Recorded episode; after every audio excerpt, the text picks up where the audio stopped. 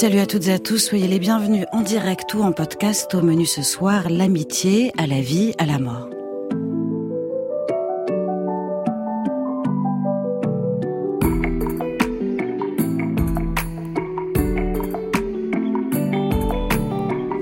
Ça fait partie des mots que j'ai longtemps fait semblant de comprendre pour ne pas paraître trop vieille, trop conne ou trop vieille conne aux yeux de ma fille, adolescente tiktokée et parfaitement bilingue. Je voyais ses publications sur les réseaux sociaux truffées de trois mystérieuses lettres B-A-E pour m'assurer qu'il ne s'agissait pas d'un nom de code pour parler de drogue ou de sexe ou de sexe ou drogue. J'ai fini par poser la question à ma fille et à sa paire de sourcils dégoûtés par tant d'ignorance. Sachez donc pour commencer que B-A-E se prononce Bay et qu'il s'agit de l'acronyme des mots anglais Before Anyone Else qu'on peut traduire par avant quiconque ou plus que n'importe qui.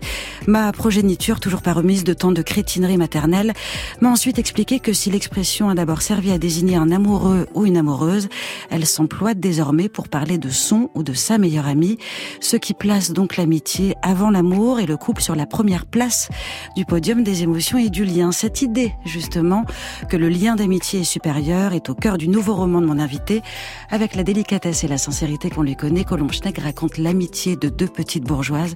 Elle sera ma baie jusqu'à 23h. France Inter. Nadia Dame. Modern Love. Mais d'abord, et comme chaque semaine, un auditeur nous dévoile son plan de bataille anti-déprime du dimanche soir. Ce soir, Lucas partage la joie du retour de la vie sociale et la fin surtout du tête-à-tête avec sa table basse. Modern Love. 01 56 40 28 10. Bonsoir, euh, c'est Lucas. Donc je voulais partager avec vous euh, mes dimanches soirs. Donc c'est vraiment enfin on retrouve la liberté. C'est vraiment trop bien. Parce que bon, hein, on finit un peu par parler avec les meubles, hein, que ce soit le micro-ondes, euh, la table ou les chaises. Hein, on est un peu perdu euh, dans notre dans nos conversations. Donc là, c'est bien, on ça permet un peu de retrouver euh, la vie, une vie sociale. Donc moi, je sais que du coup, maintenant mes dimanches, je les passe en terrasse à boire des verres, à aller au cinéma, parce que les cinémas ont aussi, ont aussi réouvert, ou les musées, hein, où on peut enfin refaire des expositions, et en semaine, bien sûr, euh, les théâtres. Donc c'est vraiment chouette. Ça, enfin, on retrouve un peu le contact humain. Il fait beau, rien que la chaleur. Enfin, on retrouve aussi le beau temps, donc ça, ça favorise hein, la sortie. C'est vraiment, ça fait vraiment du bien et ça permet un peu de, de passer ce brouillard et ça permet aussi, euh, puis surtout euh, quand même, peut-être que je vais enfin rencontrer quelqu'un euh, euh, en retrouvant cette vie sociale. C'est tout ce que je vous souhaite, Lucas. Bonsoir, Colomb Bonsoir, Nadia. Soyez la bienvenue. Je suis ravie de vous accueillir. À l'occasion, notamment, de la parution de votre dernier roman, il s'appelle Deux petites bourgeoises. Il est publié chez Stock. Euh, j'ajoute, même si les auditeurs de France Inter vous connaissent, vous êtes ici à la maison, que vous êtes donc romancière, mais aussi réalisatrice de documentaires, scénariste, mais que vous vous définissez comme lectrice avant tout. C'est donc à la lectrice que je vais adresser ma première question. Avez-vous, on va parler d'amitié ce soir mm. essentiellement, avez-vous le sentiment que l'amitié c'est un, un sujet dont la littérature s'est suffisamment emparée parce qu'on a tous en tête des, grands romans, des grands essais sur l'amour, des fresques familiales, de la poésie énamourée. Mais, et peut-être que je suis totalement inculte, il n'y a, a, pas de grand texte sur l'amitié qui, qui me vient spontanément en tête. Il n'y a pas de fragment d'un discours amoureux de l'amitié, il me semble en tout cas. Il y en a. Euh, je pense tout d'un coup à l'ami retrouvé de Fred ouais. par exemple. Euh, mais effectivement, euh, l'amitié est considérée comme un lien un peu secondaire, moins important, moins fort, moins puissant, moins essentiel, moins, moins fondamental, aussi. moins structurant, moins romanesque. On souffre moins en amour. Euh, quand on, souffre moins en amitié qu'en amour. Euh, J'adore cette expression de Bay. Bay, before anyone else, donc oui, avant quiconque. Oui, j'adore. Il y a une telle injonction normative depuis toujours dans nos sociétés, dis donc, que, que le couple que, hum, est le lien fondamental. C'est, euh, en tout cas pour une femme, euh, c'est là qu'on va s'épanouir, c'est là qu'on va trouver un objet à sa vie, euh, dans le couple, le mariage, les enfants, une femme et d'abord... Le couple, c'est ce qui complète la femme. Oui. Ouais. Et peu à peu, on s'en libère, tant mieux, et on se rend compte qu'il y a bien d'autres liens Euh, vous parlez de votre fille tout à Ouais. l'heure, par exemple. Hier soir, j'ai vu un film magnifique qui sera diffusé sur, en septembre sur France Télévisions, euh, qui s'appelle Une histoire d'amour euh, sous la résistance juive italienne entre un- une jeune femme et un juif russe et un, et un officier italien. Et le- ce qui compte, on pense qu'on va raconter une histoire d'amour entre un homme et une femme, et en fait, l'histoire qui est racontée, c'est une histoire d'amour entre un père et son fils. Ouais. C'est un film d'Audrey Gordon. Enfin, je vous le conseille. En tout cas, montrer que tous ces liens qu'on- néglige, qui ne sont pas les objets effectivement de grands romans, de de, de grands films, euh, que ce soit effectivement un lien mère-fille, un lien entre deux personnes, entre deux êtres humains, en dehors d'un lien, euh, voilà, euh, normé. Ouais. Euh, eh bien, moi, je les, enfin, voilà, je les trouve, euh, je les découvre, et je découvre que dans ma vie, j'ai, je suis assez âgée maintenant, j'ai 55 ans. On je suis donc, une oui. femme C'est très- c'est vraiment très très vieux. non, mais je suis une femme qui a un 55 ans, certain, rien. Un, certain passé, quoi, je peux le dire, Une histoire. qui a une histoire à mon âge, et bien que les liens d'amitié, Ouais. les liens euh, en dehors de ceux du couple, disons, euh, normés, eh bien, ont été extrêmement importants. Alors pourquoi, euh, j'ai réfléchi à ça, pourquoi le couple c'est si important? Pourquoi on en parle tant? Pourquoi euh, dans Modern Love on va parler d'amour, comme ce jeune homme tout à l'heure qui dit je cherche l'amour, Ouais, voilà. Et parce que euh, dans le lien amoureux, dans le couple, la société, la religion a, a des intérêts. Euh, il faut se marier, avoir des enfants, quoi, parce que pour que la société Il faut se reproduire, il faut et donc, ouais. donc tout ça est bien normé, il y a des règles, on doit aller dîner chez ses beaux-parents, on doit dans le couple se téléphoner, on doit faire l'amour trois fois par semaine, enfin il y a un certain nombre de règles, alors que dans l'amitié, euh, il n'y a pas de... C'est moins Il codifié. n'y a aucune fait. règle. Ouais. Moi, par exemple, j'ai des amis, euh, eh bien, ça m'arrive de pas les voir pendant très longtemps parce que pour des raisons, c'est pas le moment. Et ils vous en veulent pas. Jamais. Ouais. C'est toujours aussi bien. En fait, on parlait de, de, de textes littéraires. Moi, je me, je me disais, en vous lisant et en préparant l'émission, qu'il y a quand même un genre littéraire où il est beaucoup question d'autre chose que du lien amoureux. C'est la littérature pour enfants, la littérature pour ados. Mais je me rappelle de, de textes de Suzy Morgenstern quand j'étais Oui. ado qui m'avaient vachement aidé dans la construction ou même dans la déconstruction de mes amitiés. C'est-à-dire, ça m'a aidé à bien aimer, mais aussi parfois à mal aimer, parce qu'on peut mal aimer un ami quand on, quand on est ado. Il y avait une collection qui s'appelait la bibliothèque de l'amitié. Je sais pas si vous vous souvenez. Et en fait, je me suis dit que la littérature jeunesse, elle prenait très au sérieux l'amitié et tout se passe ensuite comme si l'amitié, les grands serments, les, les chagrins à la fin de la colo, tout ça, bah, c'est une phase dans la vie. Et puis euh, à Ah, 16, 17 ans, faut passer à autre chose et Oui. lire autre chose. Et l'obsession, euh, à partir de 13-14 ans, c'est l'amoureux. quoi. Ouais. Euh, c'est le sexe, l'amoureux. Et, et- alors qu'effectivement, l'amitié, quand on est enfant, euh, effect- dans la littérature, vous le rappelez, c'est effectivement très... Euh, je cherche des livres sur l'amitié que j'ai lus enfant qui m'ont énormément... euh, Il y a des livres de Judy Bloom, par exemple, qui sont euh, fantastiques. Moi, ce que je lisais enfant, c'était des contes de fées. Ouais. C'était des contes de fées. Et dans le conte de fées, ce qui comptait, c'est à la, fin, elles se marièrent, elles se marièrent et eurent beaucoup d'enfants. Ah, si, elle clan des cinq, le Ouais, des sept, le Club des évidemment, Cinq, évidemment. Verte. Euh, et ce que j'ai aimé effectivement dans ce livre, c'est qu'on sentait la rivalité, euh, la jalousie, que c'est pas des liens euh, gentils, gentils. Non, c'est pas ça l'idée non plus, et c'est ça que je voulais raconter aussi dans Deux petites bourgeoises, c'est que cette amie euh, que je, voilà j'ai rencontrée, j'avais 11 ans, j'étais très jalouse quand j'étais petite. Je la trouvais beaucoup mieux que moi. Héloïse, donc. Elle s'appelait Héloïse. Je l'appelle Héloïse dans le dans Ouais. le livre. Elle était mieux. elle- par exemple, elle, elle savait monter à la corde. Et moi, je n'ai jamais su monter à la corde. Même à la cordonnée, je suis jamais arrivée. Et, et je, la, je ne voulais pas la regarder. Je la regardais, mais ça m'était en état de rage de voir combien elle montait tellement aisément à la corde, et moi, j'y arrivais pas. Euh, on n'a pas le droit, trop droit de raconter ça. Et dans une histoire d'amour, effectivement. euh, la jalousie, elle existe, mais tout ça, c'est des sentiments qui sont censés, être L'envie, l'envie d'ailleurs, plus que la jalousie, peut-être, L'envie, non? oui, Ouais. l'envie d'être, euh, l'admiration, euh, euh, tout ça on le cache un peu. Et dans l'amitié, ça existe, la rivalité existe, l'envie existe, le, le- puis l'admiration aussi. Alors il y a ce, ce grand tout qui est l'amitié, et puis il y a l'amitié féminine que vous racontez si joliment et si bien dans dans votre livre. En y pensant, là encore une fois, je, je parlais texte, mais il y a aussi le cinéma qui raconte un peu ça parfois. Il y a un film qui m'est tout de suite venu euh, à l'esprit, un film que j'ai adoré quand j'étais ado justement. Il s'appelle Mina Tannenbaum. Je sais pas si vous vous souvenez. Oui, c'est je un film de souviens. Martin oui, Dugerson, Jason, oui. Elsa Zilberstein Oui. et Roman Boringer. Une histoire d'amitié donc. Quand tu penses à la même chose que toi, qu'est-ce que je peux lui dire? Elle a 10 kilos de trop. Et toi? Mais qu'est-ce que je peux lui dire? Avec ses cheveux raides, serrés au milieu et ses lunettes, elle ressemble de plus en plus à John Lennon. Non mais quand même, quand on y pense. Moi par exemple, euh, je sais que je suis moche. Non, t'es pas moche. Enfin si, vois bien comment sont les mecs avec moi, hein. C'est vrai, quand on y pense. euh, Tu dis ça, mais moi, qu'est-ce que je devrais dire? Les seuls types qui me regardent, c'est des mecs de 40 ans vulgaires qui aiment les grosses. Quand on y pense, c'est dégueulasse, vraiment. C'est vraiment dégueulasse, moi, je trouve. Il m'a dit, j'ai envie de toi. Qu'est-ce que vous faites dans la vie? Moi, je cherche un mari. Chercher un mari, c'est une occupation, ça? Mari juif, ouais. C'est c'est une carte de visite pour moi de dire que je suis ta meilleure amie. Ça a toujours été comme ça. hein. En fait, on me dit toujours qu'on est pareil, mais on n'est pas du tout pareil. Bon, on se ressemble pas, peut-être? Non, en fait, on est différentes. C'est fini la dépendance, ma vieille. Il y a un mur entre nous maintenant. Mais quelle dépendance? De quelle dépendance tu parles tout le temps, là? T'es plus un modèle pour moi, tu comprends ça? T'es plus un modèle.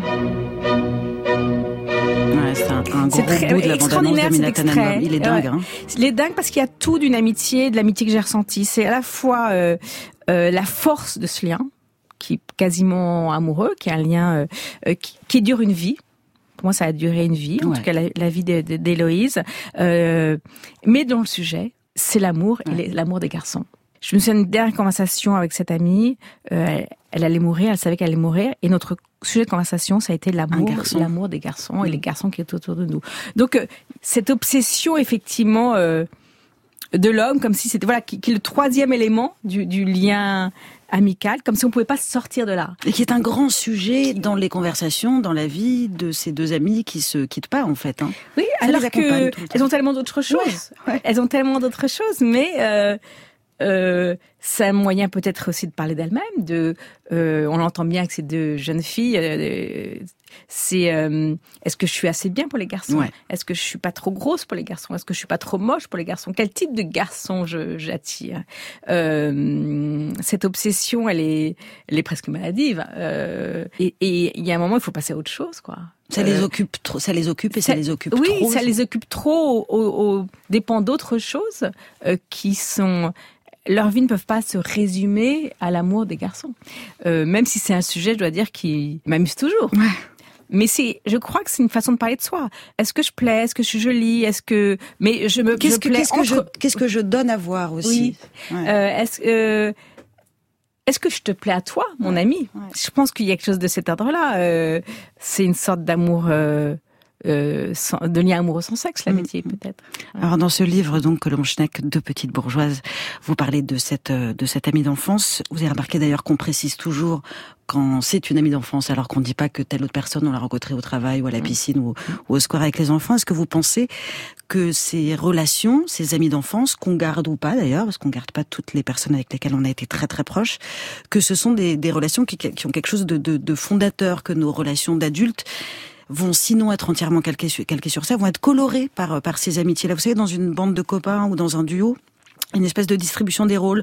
On est la grande gueule ou la timide ou la suiveuse et j'ai l'impression que que cette espèce de nomenclature, elle nous suit en fait. De l'ami qu'on a été petite, eh ben ça joue un peu sur l'ami qu'on devient plus grande. Je ne sais pas. Tout ce que je sais, c'est que je, crois que je suis une bonne amie. En tout cas, j'ai réussi ma vie amicale. J'ai gardé des amis que je connais depuis que j'ai euh, 5-6 ans. C'est vrai, autant que ah ouais? Alors, j'ai parce que je suis cette petite bourgeoise euh, de, de Paris 6e arrondissement, je n'ai pas quitté le quartier dans lequel c'est quand même bizarre, hein, mais euh, j'ai vécu dans un quartier que je n'ai jamais quitté, ou à peine j'ai habité un moment dans le 18e, c'était fou, mais mais euh, je n'ai jamais quitté le Paris où j'ai- où j'ai été à l'école en maternelle, puis au, au collège, au lycée, j'ai fait mes études. Euh, alors, ça, ça peut paraître triste pour certains de jamais avoir vraiment quitté son village, mais du coup, euh, mes, liens se sont creusés. quoi. Ouais. Je, je, je- et euh, certains amis sont partis vivre à l'étranger, euh, mais j'ai gardé effectivement. Il y a très peu d'amis auxquels je suis fâchée, mais je, je dois dire, je peux le dire avec une certaine arrogance. Je suis une, j'ai des bons amis. Je suis une, je suis une bonne amie. Je pense, en tout cas. C'est plus facile de foirer, et je connais la réponse en fait, mais c'est plus facile selon vous de foirer sa vie amoureuse que sa vie amicale? Pour moi, c'était plus facile de foirer ma vie amoureuse. Euh, euh, encore, oui. Euh, Peut-être parce que dans la vie amoureuse, comme je dit tout à l'heure, il y a un certain nombre d'obligations, de règles à suivre. Il faut faire ci, il faut faire ça. Et puis, en tout cas, le lien amical me va, me convient bien. Euh, moi qui ai du mal avec les contraintes, qui ai du mal à suivre les règles, euh, qui suis comme, euh, enfin, je- sentiment d'être comme très libre. Dans le couple, j'ai du mal à, fonctionner. Oui. Mais pour revenir à, à, Héloïse et à cette amitié qui est née donc euh, dans la petite... Vous aviez quoi, 10, 11 ans mmh. Vous saviez, à ce moment-là, vous savez, on se fait des serments hein, quand on est gamin, c'est ami pour la vie. Aujourd'hui, c'est BFF, mais c'est ami pour la vie. Est-ce que vous étiez habité par cette idée-là que Héloïse, elle allait toujours être dans les parages? Alors, il n'y avait pas de serment, c'était comme ça. On C'était ainsi. On était pareil, on était les deux petites de la classe, les deux filles pas cool, les deux filles qui se ressemblaient. Euh, on était dans le même quartier, les deux petites bourgeoises du... Voilà, du... Euh, et donc, il n'y a jamais eu de serment, c'était ainsi. On s'accompagnait parce qu'on se ressemblait et puis on était, on a été différentes. Enfin, on a évolué différemment. Mais pour moi, c'était évident qu'elle allait toujours m'accompagner, que j'allais l'accompagner. Euh, on, a fait des bonnes études ensemble, on a commencé à travailler ensemble, on s'est mariés ensemble, on a eu des enfants, on a, on a divorcé, on a eu oui, histoires. on le voit très bien dans le livre, il y a une espèce de, de, miroir. En fait, vous faites quasiment tout, euh, quasiment tout en même temps. Même si on est différentes, différemment, mais sur le même tempo, quoi. Elle, elle ne mentait jamais. Moi, je peut mentir, par exemple. Elle était beaucoup plus honnête que moi. Et, euh, et puis, un moment, un jour, elle m'appelle pour me dire qu'elle va mourir. Et, j'ai eu un sentiment. Elle le savait, elle a une maladie qui. Voilà.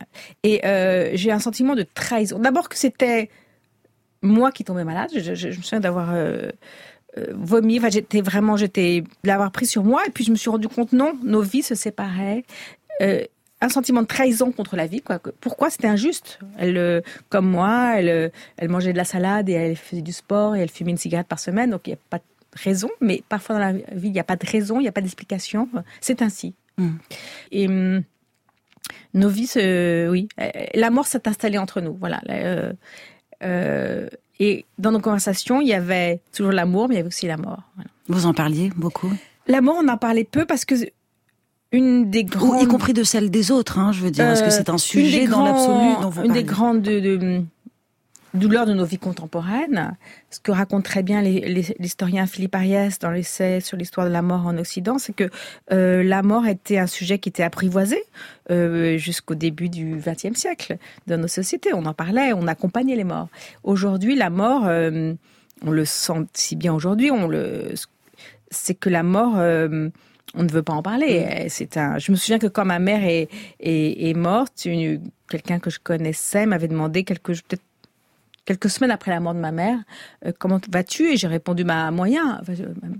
Et elle me répond ah oui, c'est à cause de l'événement. Et j'ai compris que l'événement trop dégoûtant pour être nommé, c'était la mort de ma mère. Et, et, euh, et donc cette mort, la mort annoncée de cette amie, euh, elle me parlait de sa maladie, elle me parlait de, son combat, euh, sans jamais se plaindre.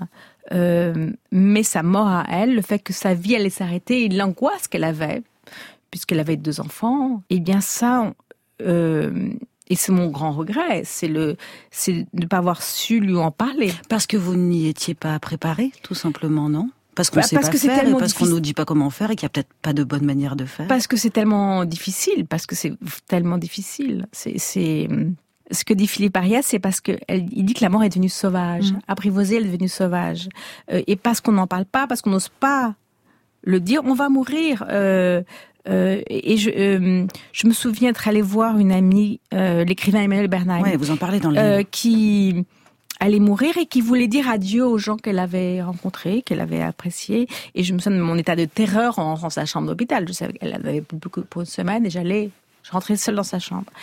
Et de son sourire, enfin sa façon d'être, sa façon dont elle m'a accompagnée, euh, ce qu'elle m'a dit, euh, la façon dont elle était maquillée. Oui, vous décrivez, elle avait un pyjama d'une marque bien précise. Le Brooks Brothers américain, en un tissu infroissable et un maquillage Make-up Forever.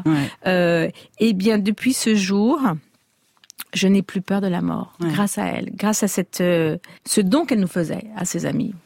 On faisait le parallèle, plutôt justement, on faisait pas le parallèle entre les relations amoureuses et les relations amicales. Les relations amoureuses, c'est balisé par plein de premières fois. Il y a le premier baiser, il y a la première nuit, etc. Mais en amitié aussi, parfois on a des souvenirs de premières fois ensemble. Est-ce que vous avez encore aujourd'hui en tête des premières fois avec euh, avec Héloïse, les premières vacances ensemble, par exemple? Je sais que c'est quelque chose dont vous parlez beaucoup dans le livre. Les premières euh, boum. Alors non, parce que vous n'étiez pas invité, justement. on n'était pas tellement invité au boom. Euh, Est-ce que vous pouvez faire comme on le fait avec une relation amoureuse des ah je me souviens de cette première fois. Bien sûr, oui, je me souviens euh, un souvenir qui je me souviens d'être en quatrième et on sort de de l'école, on est au mois de mars, tout début de printemps, il y a du soleil, premier soleil de printemps. Vous savez quand ça y est l'hiver est, terminé et elle se met à pleurer et, je l'ai jamais vu pleurer euh, et, euh, et elle me dit ce soleil ça avait pensé à ma grand-mère sa grand-mère qui vient, qui vit en, Provence où elle passe ses vacances. Euh, et sa grand-mère, c'était l'amour, quoi. C'était euh, et c'était très beau. C'était vraiment un. Et je la regarde, j'étais. Elle était. Euh, c'est un très beau souvenir. Voilà, et c'était émotion partagée. déconcertant de l'entendre et de la voir dire ça? Non, j'étais émue pour elle. J'étais, j'étais, j'avais de la, j'avais de l'affection. J'avais, voilà, c'était beau. C'était un beau moment. Tendre. Vous restez avec nous, Colombe. On va continuer à parler d'amitié. D'amitié, c'est juste après fou. Et ma Peter, c'est un titre de la playlist d'Inter qui est choisi pour nous par Muriel Pérez.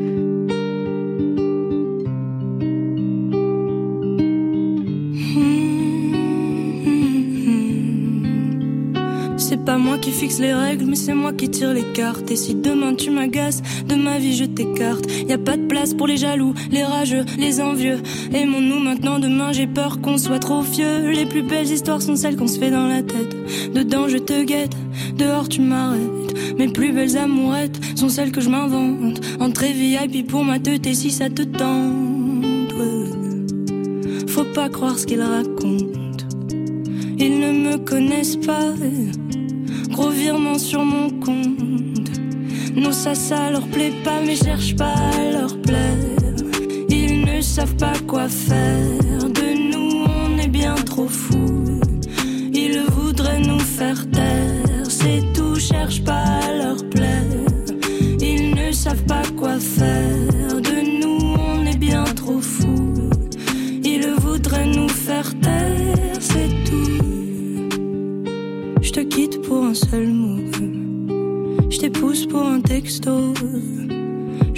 Pour un ciel pauvre. Je tiens plus debout, mon salaud en cavale dans Paris toute la noche. J'ai bu beaucoup trop de lit, je sais pas comment je vais rentrer, mais si de tes bras tu me sauves de mon cauchemar, je te jure que c'est la dernière fois que je rentre aussi tard. C'est la terre des terres, je l'ai promis à ma mère. Oh, c'est la terre des terres.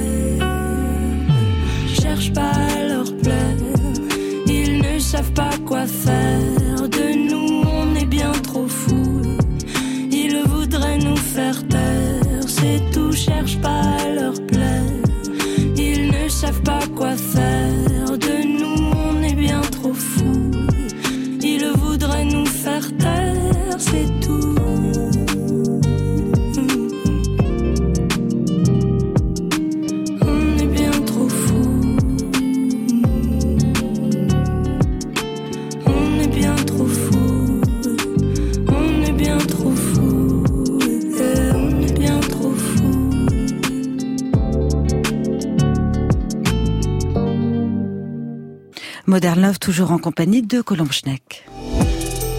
France Inter, moderne, love.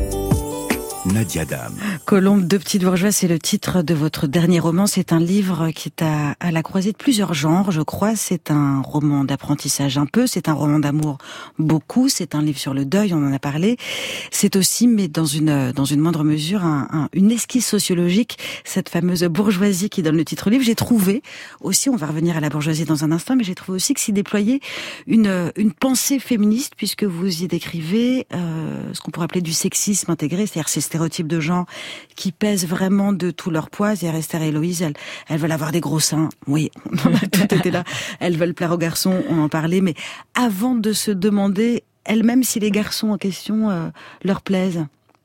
Euh, oui, je pensais, on pensait parce qu'on a été élevés par des femmes qui ont fait des études, qui ont travaillé, parce qu'on était des bourgeoises, qu'on allait échapper à autre genre, euh, qu'on allait être davantage libre une femme d'origine ouvrière pour qui c'est dix fois, cent fois plus difficile que nous qui étions dans cette bonne école, on était élevés à l'égal des... L'école alsacienne, Voilà, on était élevés à l'égal des garçons de notre classe, de nos frères, que, qu'on était encouragés à faire des études, à travailler. Donc, on ne voyait pas les obstacles. Euh, et puis, on s'est marié, on a eu des enfants et on, on a été essoré par notre genre. Voilà, on est, euh, mais pas seulement euh, par le couple et les, les injonctions sociales, euh, euh l'image générale qu'on devait, euh, euh, auquel on devait se conformer. Euh, qu'on soit bourgeoise ou pas, on est une femme qui doit se conformer à une mmh. certaine, mmh. voilà, une certaine une image assez hétéronormée, comme on dit aujourd'hui, c'est-à-dire être grande, avoir des gros seins, ce qui était ni notre cas, ni notre cas. Savoir faire des quiches aussi, ouais, être bonne et bonne en cuisine. Voilà, et, et euh, on voulait autre chose, ouais, on ouais. était autre chose que cela, et euh, et il nous a fallu du temps pour l'admettre parce qu'on voulait pas la mettre. Nous, on était mieux. On était, on était des bourgeoises. Donc euh, voilà, c'était. Euh, et puis quand on est une bourgeoise, on se, on se plaint pas. On n'a pas à se plaindre. Ce serait scandaleux de se plaindre. Donc il fallait l'admettre. Et puis une fois la, admettre qu'on n'était pas si bien que ça, que c'était ouais. plus difficile qu'on le pensait, que euh, il fallait aussi se libérer. Euh, de cette image et, et euh, de ce ouais de cette contrainte cette étreinte mmh. euh, et ça a été plus difficile et long qu'on pouvait euh, l'imaginer. Il y a un mot qu'on emploie beaucoup aujourd'hui qui n'existait pas du tout, il me mmh. semble à l'époque en tout cas, qui ne qui n'était pas employé, c'est le mot sororité. Et, et, ça résonne évidemment avec votre livre. C'est à l'adolescence, il me semble, quand on est jeune adulte, en tout cas, que qu'on commence à expérimenter ce qu'est la, la, rivalité féminine, c'est-à-dire les autres femmes ne sont pas, euh, ne sont plus des alliés. Et d'ailleurs, vous le disiez, hein, Esther, elle se mesure aussi à, à Héloïse, elle se trouve moins jolie, elle se trouve moins, moins bonne en sport. Vous racontez aussi que le jour où Esther est, est invitée à une soirée, pas Héloïse, c'est, je vous cite, le moment de narguer Héloïse.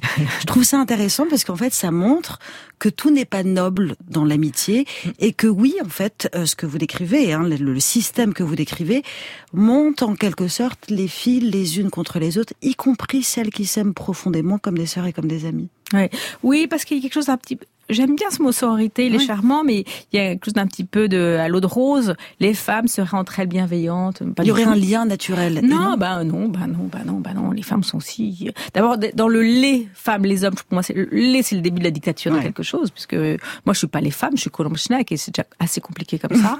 euh, euh, oui, moi je me souviens de moments de, de, jalousie, de rivalité, de vouloir être mieux, plus forte, plus et et et, et qu'elle était. Je me souviens d'avoir lui avoir menti pour lui faire croire que j'étais plus intelligente qu'elle parce que je lui avais dit que j'avais une méningite. Ouais.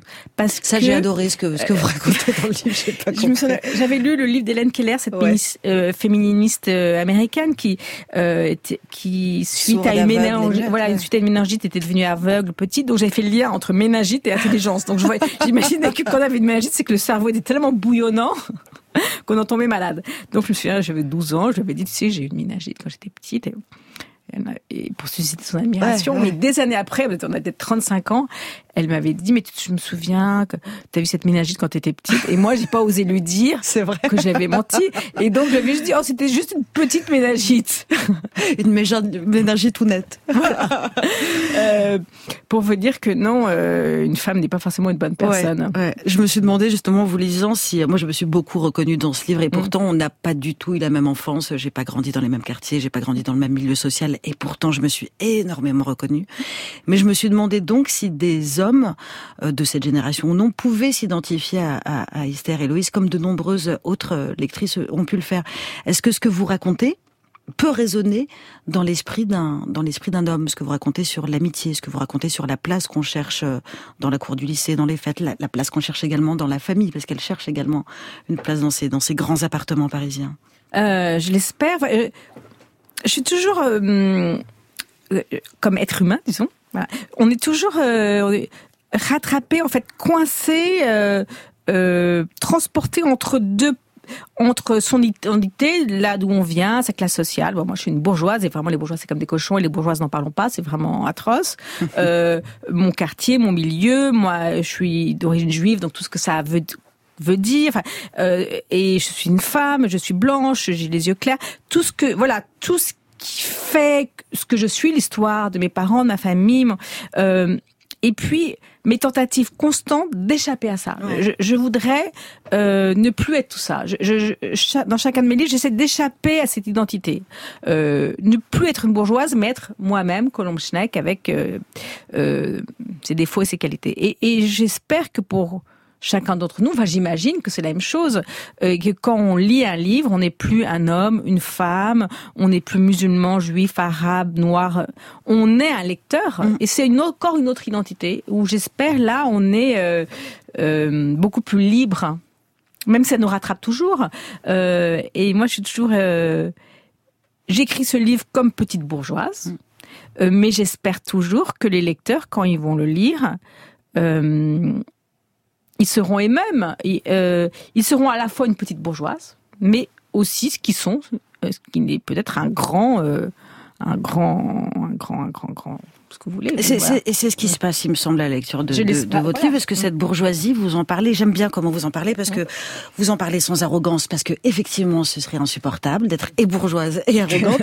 mais vous en parlez aussi sans fausse contrition, sans, sans vous excuser de, sans vous excuser de ça. Bah, c'est un grand privilège. Ouais. C'est c'est par exemple l'accès à une très bonne éducation. Alors l'enfant d'une petite bourgeoise, ça peut effrayer, parce qu'effectivement, c'est des cours de piano, de danse, de, enfin, de chinois. Vous avez, je sais plus si c'est vous, Héloïse, un compte à la boulangerie. Je ah, savais même pas ah, que ça ouais, existait. C'est quoi le compte à la boulangerie? C'est-à-dire que quand il y avait, on avait un compte à la boulangerie, c'est-à-dire que je prenais tout ce que je voulais à la boulangerie. Génial.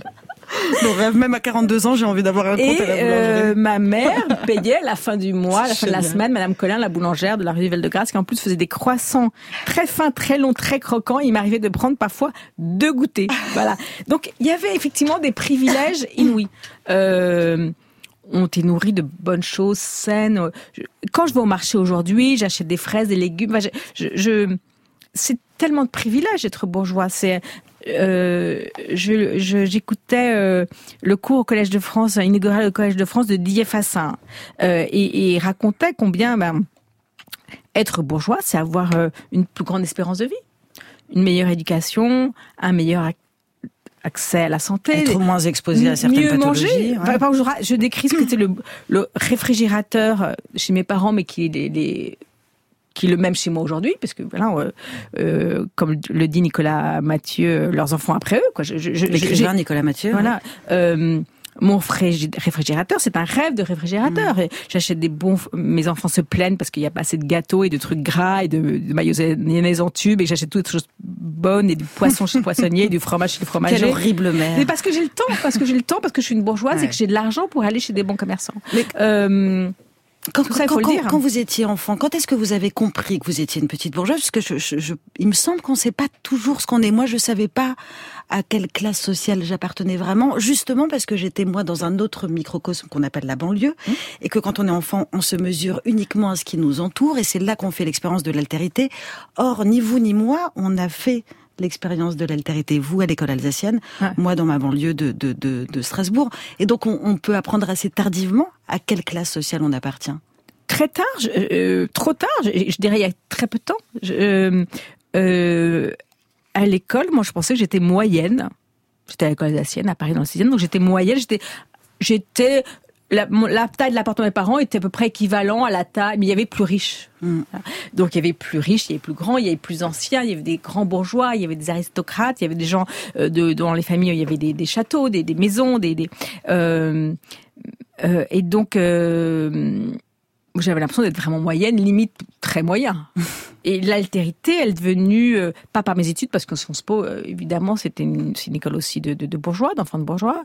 Elle est venue, j'ai commencé à travailler, je me souviens, j'en ai, ai, encore honte. J'en ai encore honte quand j'y pense. Je, euh, et je me souviens qu'à Arrêt sur Image, il y avait un stagiaire qui m'avait dit que son père était postier. Et j'ai ri, parce que j'avais jamais rencontré un, un, fils de postier. C'est horrible, hein. l'absence de mixité sociale, c'est ça. Euh, je, et peut-être grâce à, par mes enfants, c'est parce ouais. que en donnant je, je, mes enfants, j'ai donné à mes enfants l'enfance que j'ai eue, et je me suis rendu compte qu'autour de moi, les gens voulaient avoir la même enfance. Enfin, je, je qu'aller à l'école alsacienne, par exemple, c'était quelque chose qui était euh, désirable, et donc je me suis rendu compte par le désir des autres que ce que j'avais eu était très désirable. C'était un grand privilège. Et je me suis interview avec une journaliste il y a quelques années. Elle est venue chez moi à Paris, dans mon appartement dans le 6e arrondissement, et euh, et elle m'interrogeait, elle me dit vous êtes une bourgeoise et je dois répondre ah non pas du tout. Euh, mes parents, mes grands-parents immigrés. Bah, vraiment n'importe quoi, que enfin n'importe quoi, d'avoir aussi peu conscience de soi-même, ouais, ouais. euh, de sa classe sociale. Donc euh j'ai mis beaucoup de temps, oui. À admettre mes privilèges que je rejette pas. J'ai sans euh, le plus grand, si j'ai encore le temps, le plus grand privilège que j'ai eu. C'était c'était ma question suivante justement. Le plus grand privilège, c'est euh, j'étais dans cette école où, comme beaucoup d'enfants, comme mes enfants, comme je travaillais pas beaucoup. Je, j'avais, j'aimais lire des livres, donc je lisais beaucoup, euh, mais je travaillais pas beaucoup à l'école, ça m'intéressait pas beaucoup. J'écoutais jamais en classe. D'ailleurs, je connais encore aujourd'hui, j'ai aucune connaissance de la grammaire et l'orthographe, je suis nulle. Enfin, j'aurais été dans une école normale entre guillemets, euh, dans une école publique euh, euh, avec des profs qui avaient autre chose à faire que s'occuper de moi, avec des parents qui travaillent. Enfin, j'aurais redoublé, j'aurais eu une scolarité très douloureuse.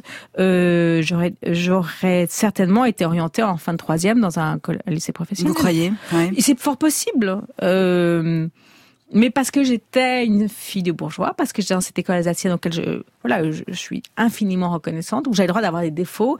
On trouvait ça charmant que je sois étourdie, on trouvait ça charmant que je, on me disait, bah, Colombe est étourdie, d'accord, mais elle lit beaucoup, euh, euh, elle fait des jolies rédactions, elle a aucune orthographe, mais bon.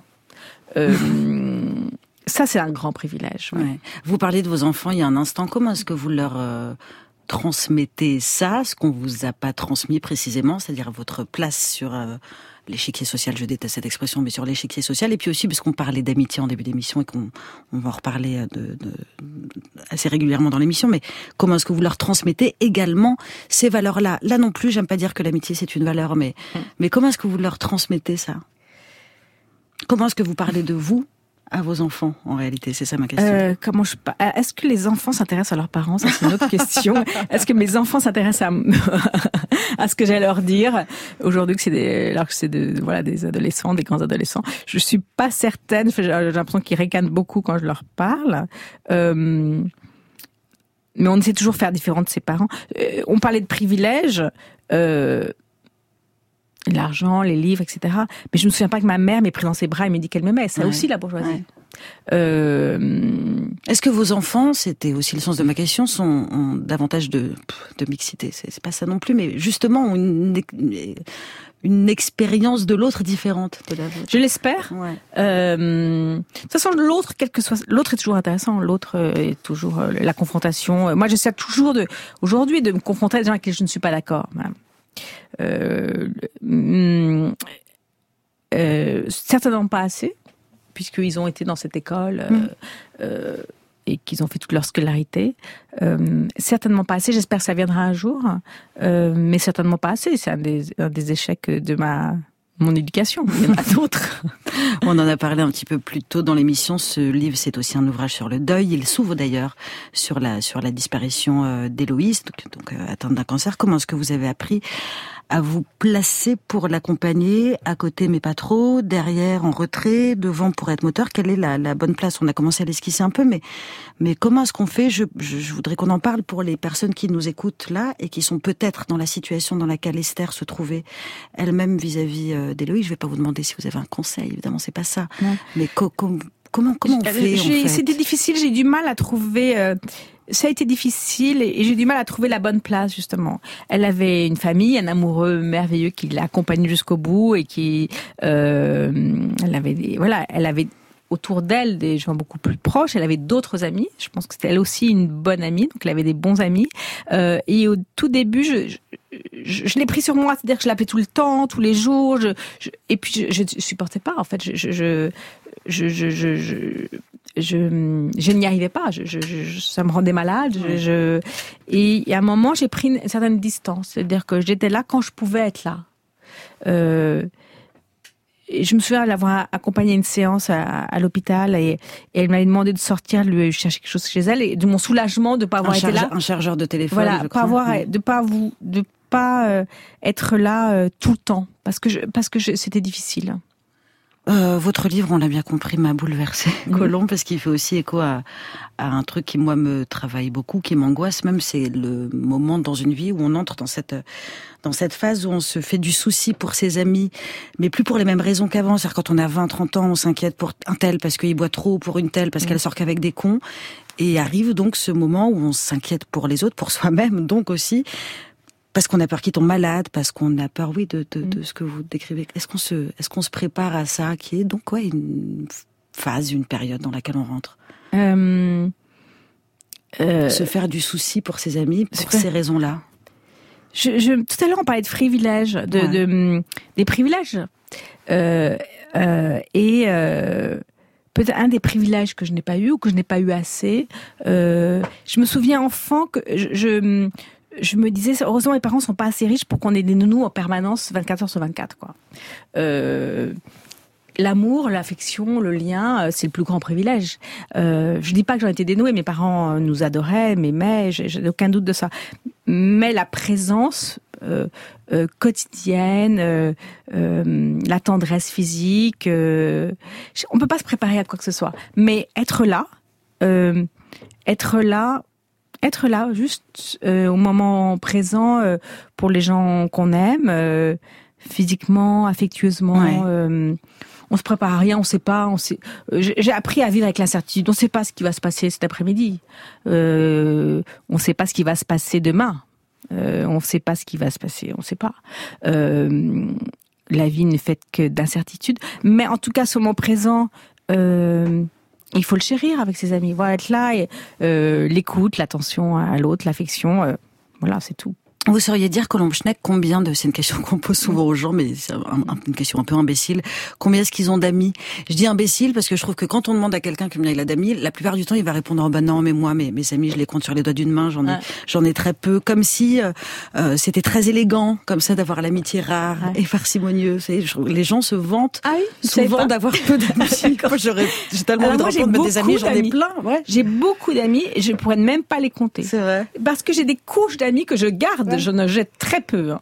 Donc j'ai mes amis de la petite enfance, mes amis d'enfance, mes amis d'adolescence, mes amis euh, euh, d'études. Enfin, j'ai- gardé des couches d'amis, des sédimentations. Est-ce que Euh, vous les mélangez? je les mélange parfois. Après, le milieu social fait qu'on est parfois du même milieu social, parfois non. Euh, j'ai des gens que je vois beaucoup. J'aime voir mes amis en tête à tête. J'aime bien les relations Ouais. unipersonnelles, comme on dit. Je sais pas comment c'est. Voilà, je, je, je, euh, euh, je- je- j'ai énormément d'amis. Il y a quelques années, j'étais en, en, en Bolivie pour un pour un livre, un pays pauvre, à l'opposé de moi et de ma De votre background, sociale, ouais. euh, euh, euh, de mes croyances, euh, grâce euh, à une femme qui s'appelle Lucia Daza, qui était l'une de mes enfants et qui est devenue une amie. Et la richesse en Bolivie, c'est le lien à l'autre. Plus on a de liens aux autres, plus on est riche. Donc on est riche de ses amis. Oui, riche de ces liens. Ouais. Alors, on met le mot ami, mais on Oui, pourrait mettre oui. le lien à l'autre parce qu'on définit amour, amitié, Ouais. euh, je sais pas quoi. Euh, peut-être qu'on pourrait juste le, le lien, la relation à l'autre. C'est, c'est- voilà. Euh, peut-être qu'on fait l'amour, peut-être qu'on fait pas l'amour, peut-être qu'on se prend la main ou pas, peut-être qu'on Qu'on se dit qu'on s'aime, peut-être que non. voilà, tout ça, c'est pas grave. Tout Ce qui compte, c'est s'accompagner, de faire des choses ensemble, être là, présente. euh, Il y a plein de moyens, euh, comme les jeunes le savent si bien Ouais. aujourd'hui, d'être MAE. BFF, Bay. B- vous êtes encore plus nul que moi, Colombe. Pardon, mais je vais vous balancer à ma fille. Je vous garde encore un peu avec moi, Colombe. On va continuer à parler d'amour puisqu'il est question que de ça depuis le début de cette émission. On se retrouve juste après Fleetwood Mac Dreams.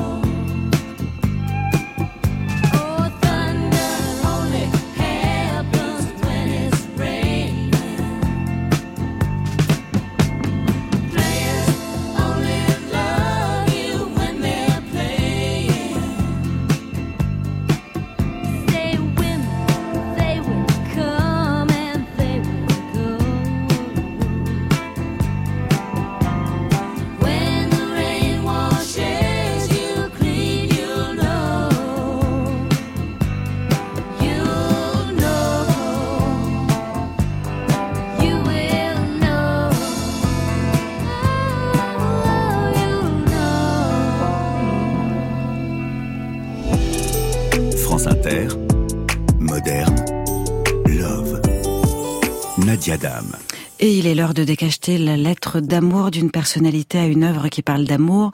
Le crush de ce soir est signé Jérôme Attal, l'écrivain est fou de La La Land et de mélancolie active. Je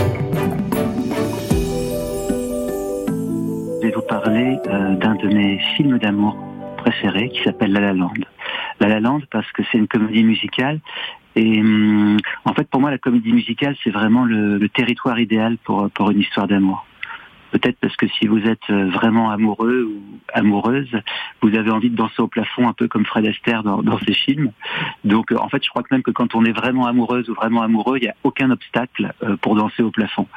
Et, en plus, j'ai toujours pensé que, la scène mythique de, de sous la pluie, avec Gene Kelly qui, embrasse comme ça sur le pas de la porte l'héroïne dont, il est amoureux, et, et vraiment tout ce qu'on attend d'une histoire d'amour. C'est-à-dire après, il se met à pleuvoir, il, euh, il drachte, comme, comme on dit dans le patois liégeois, c'est-à-dire qu'il pleut à torrent, à torrent, à torrent, et, euh, et lui, euh, il n'en a plus rien à faire parce qu'il a, il a le, le, le soleil euh, qui illumine son visage, il a des, des étoiles euh, qui, lui, qui lui papillonnent le ventre, et, euh, et donc il, il n'a plus rien à faire de la pluie, il finit même par offrir son parapluie à un passant comme ça, et, il chante et, et il danse sous la pluie.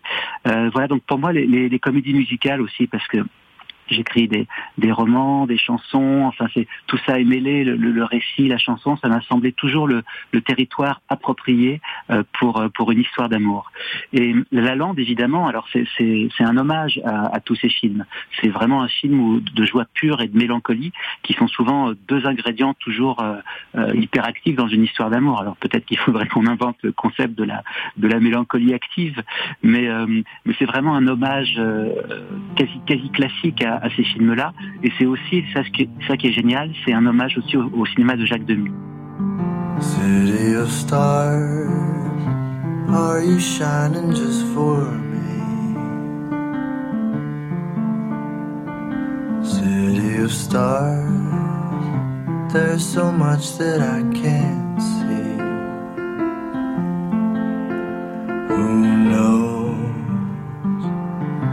felt it from the first embrace I shared with you.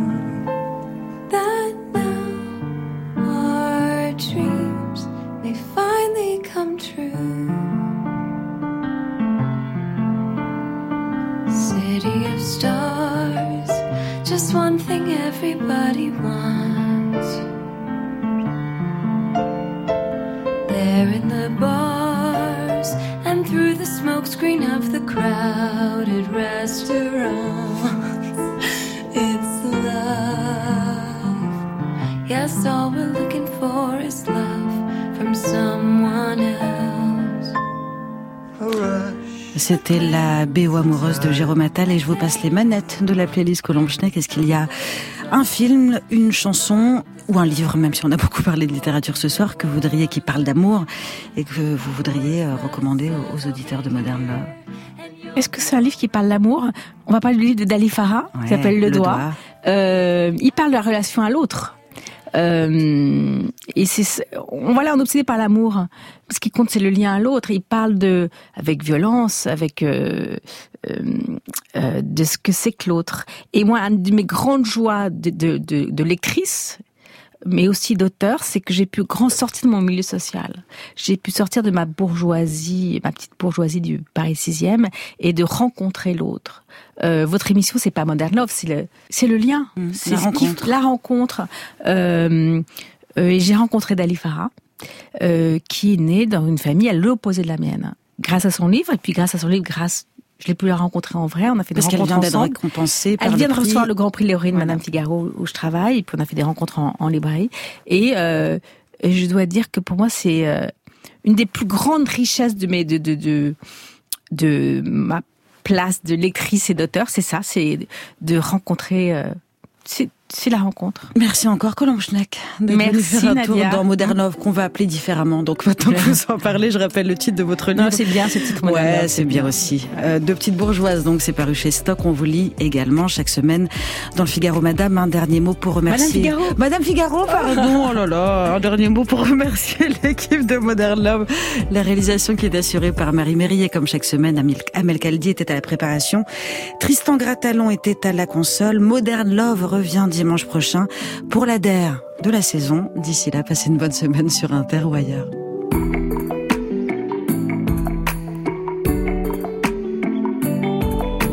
Et dans quelques instants, vous avez rendez-vous avec X et Patrick Pénaud.